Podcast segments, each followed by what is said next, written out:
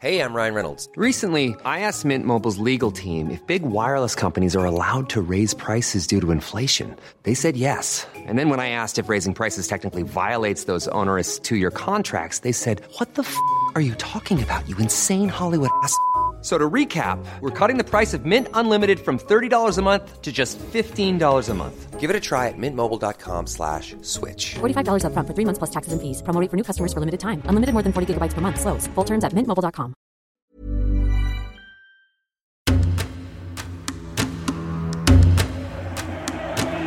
Zinedine Zidane était resté au vestiaire et C'est à la fois un match historique, puisqu'on l'a appelé comme ça, le premier ballon à proximité du but de Fabien Barthez. j'ai envie que ce soit un match normal.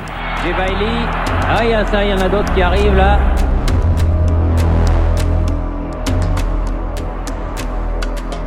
Le France-Algérie du 6 octobre 2001 a agi, jusqu'à aujourd'hui, comme le révélateur de l'une des fractures françaises les plus profondes de notre société, déchaînant ainsi les passions identitaires.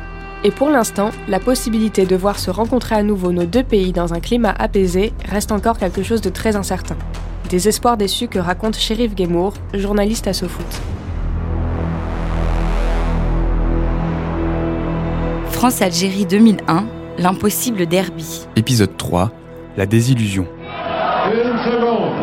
Je voudrais, je voudrais saluer au nom du gouvernement, en mon nom et au nom de toute l'équipe de France, tous les jeunes. Et je leur fais un cadeau, le plus beau cadeau qu'ils puissent rêver, l'équipe de France. La désillusion de l'après-France 98 vient de sonner. Les Bleus ne peuvent pas être la solution express à tous les problèmes récurrents de la société française. Une mission démesurée, dénoncée en premier lieu par les Bleus eux-mêmes, choqués et déçus, notamment à travers les propos tenus à chaud par Franck Leboeuf. On a mis nos vies en danger. On s'est servi des Bleus à des fins politiques. Si on avait écouté les joueurs en interne, ce match aurait été reporté à une date ultérieure, compte tenu du contexte. Le débat explosif se focalise vite sur la thématique brûlante immigration-intégration, visant notamment les jeunes des secondes et troisième générations. La prévention, la vraie prévention, ça consiste déjà à organiser le retour chez eux de tous ceux qui sèment la pagaille dans notre pays. À six mois des présidentielles d'avril 2002, les incidents du Stade de France provoquent d'abord les réactions politiciennes attendues. Ils sont la preuve que l'immigration est un danger majeur car elle véhicule l'islam et l'islamisme. affirme Bruno Maigret, ancien du Front National. Ou bien encore, Ces événements lamentables sont le signe de l'échec total de la soi-disant politique d'intégration menée dans nos banlieues. renchérit Philippe de Villiers.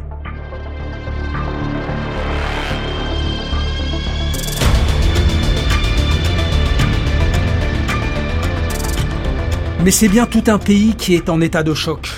Une semaine après le match, un sondage Ipsos est paru dans le JDD.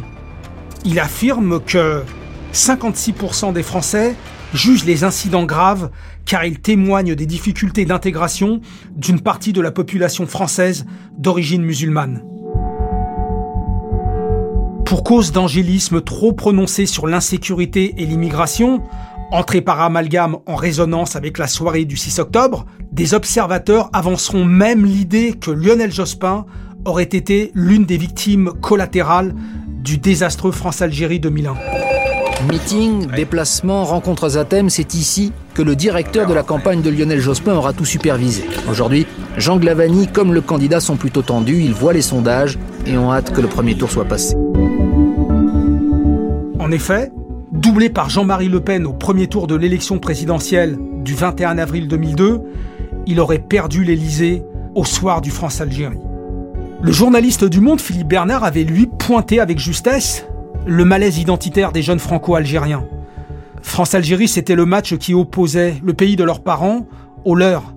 Un dilemme impossible à arbitrer dont effectivement personne ne peut sortir vainqueur. Tout de suite après le match, Lilian Thuram, meurtri, avait déclaré aux journalistes de l'époque et dire que maintenant il va falloir se battre à nouveau pour dénoncer les amalgames et expliquer que tous les Noirs et les Arabes ne sont pas des semeurs de pagaille. Ah ouais, mais il faut leur expliquer, parce que sinon c'est trop facile. Parce qu'après ils se plaignent que ouais, j'ai du mal à m'intégrer, on fait pas ça, on fait pas ci. Déjà commence à respecter. Plus tard, En janvier 2008, Lilian Thuram avait rencontré à Barcelone, pour ce foot, Mamadou Ndiaye, un des jeunes ados rentrés sur le terrain. Un dialogue de sources en était suivi, révélateur de l'appartenance problématique à la nation française, ancrée chez beaucoup de jeunes issus de l'immigration. Je sais que je suis français, mais je ne suis pas un français normal. Un français normal, c'est un blond. Quand on me demande, je dis toujours que je suis français d'origine sénégalaise. Je ne dirai jamais que je suis simplement français, avait témoigné Mamadou.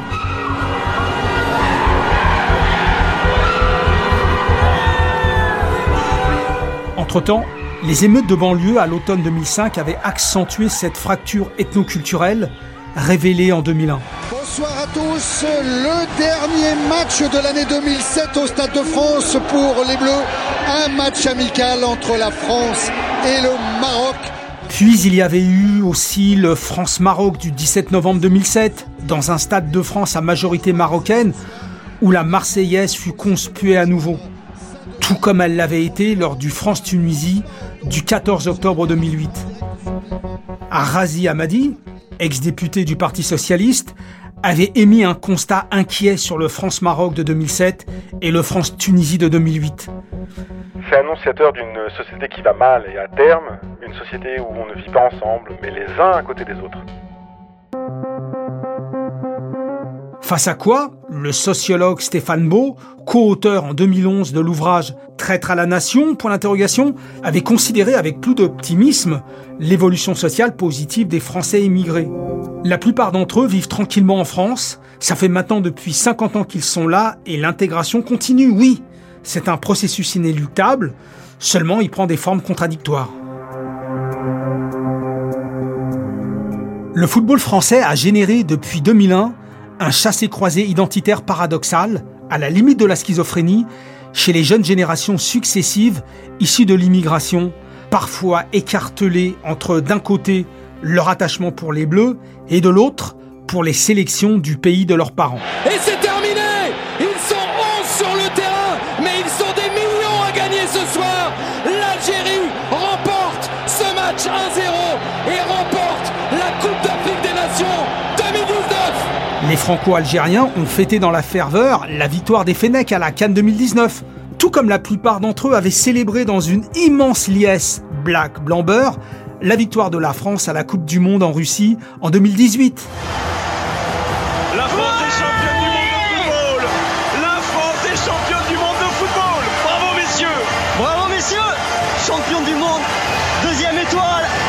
Et depuis la regrettable affaire des quotas de 2011, les binationaux de tous horizons nés en France se partagent dans un climat plus apaisé entre les Bleus, comme Benzema, Pogba, Rami ou Kanté, et le pays de leurs parents, comme Belanda, Aubameyang, Marez ou Aller. Même si, évidemment, les tensions politico-sociales se font récurrentes au moment des fameux Kaïd de Naïsna en 2010 ou des fameux Bad Boys de banlieue lors de l'Euro 2012. Ces tensions se retrouvent aussi dans la fracture communautariste encore vivace chez les supporters des Bleus autour du débat sur l'équipe de France entre Karim Benzema et Olivier Giroud. On ne confond pas la F1 et le karting. On ne confond pas la F1 et le karting. Et je suis gentil. Depuis 2001, l'équipe de France est ainsi devenue malgré elle, pour le meilleur et pour le pire, un des baromètres édifiants des diverses turbulences sociétales du pays.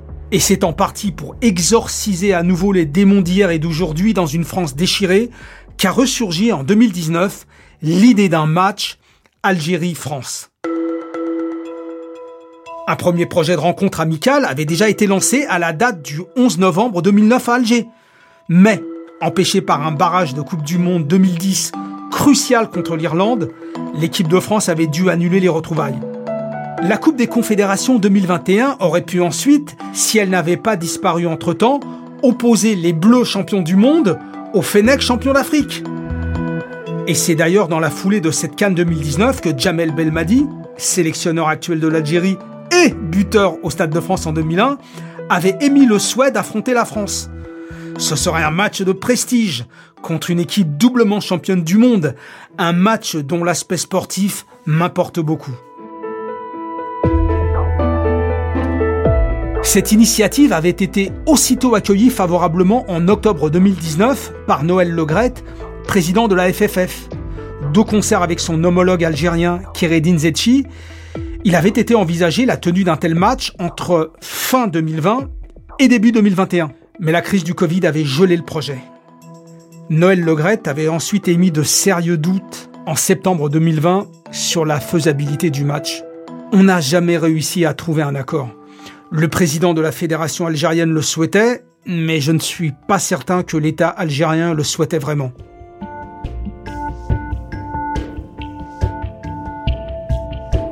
Pour le site sofoot.com, le président de la FFF avait réitéré en juin 2021 son souhait de voir ce match s'organiser. L'Algérie, et c'est bien dommage, c'est le seul pays du monde qu'on ne peut pas rencontrer. Alors j'ai envie d'aller jouer en Algérie parce que ce sera un signe fort et je ferai tout ce que je peux pour y arriver.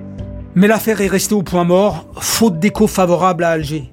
Aujourd'hui, depuis fin septembre 2021, la crise des visas entre la France et l'Algérie, le Maroc et la Tunisie qui vise à endurcir l'octroi pour les ressortissants maghrébins, vient de marquer un sérieux coup d'arrêt à un match qu'on espérait voir se dérouler au nouveau stade olympique d'Oran.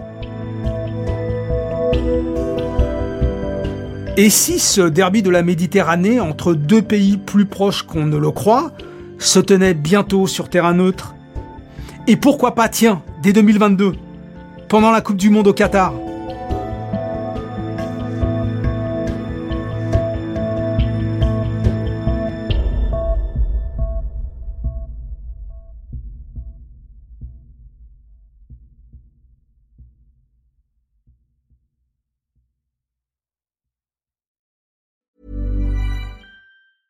Normally, being a little extra can be a bit much, but when it comes to healthcare, it pays to be extra. And United Healthcare makes it easy with Health Protector Guard fixed indemnity insurance plans. Underwritten by Golden Rule Insurance Company, they supplement your primary plan, helping you manage out of pocket costs without the usual requirements and restrictions like deductibles and enrollment periods. So when it comes to covering your medical bills, you can feel good about being a little extra. Visit uh1.com to find the Health Protector Guard plan for you.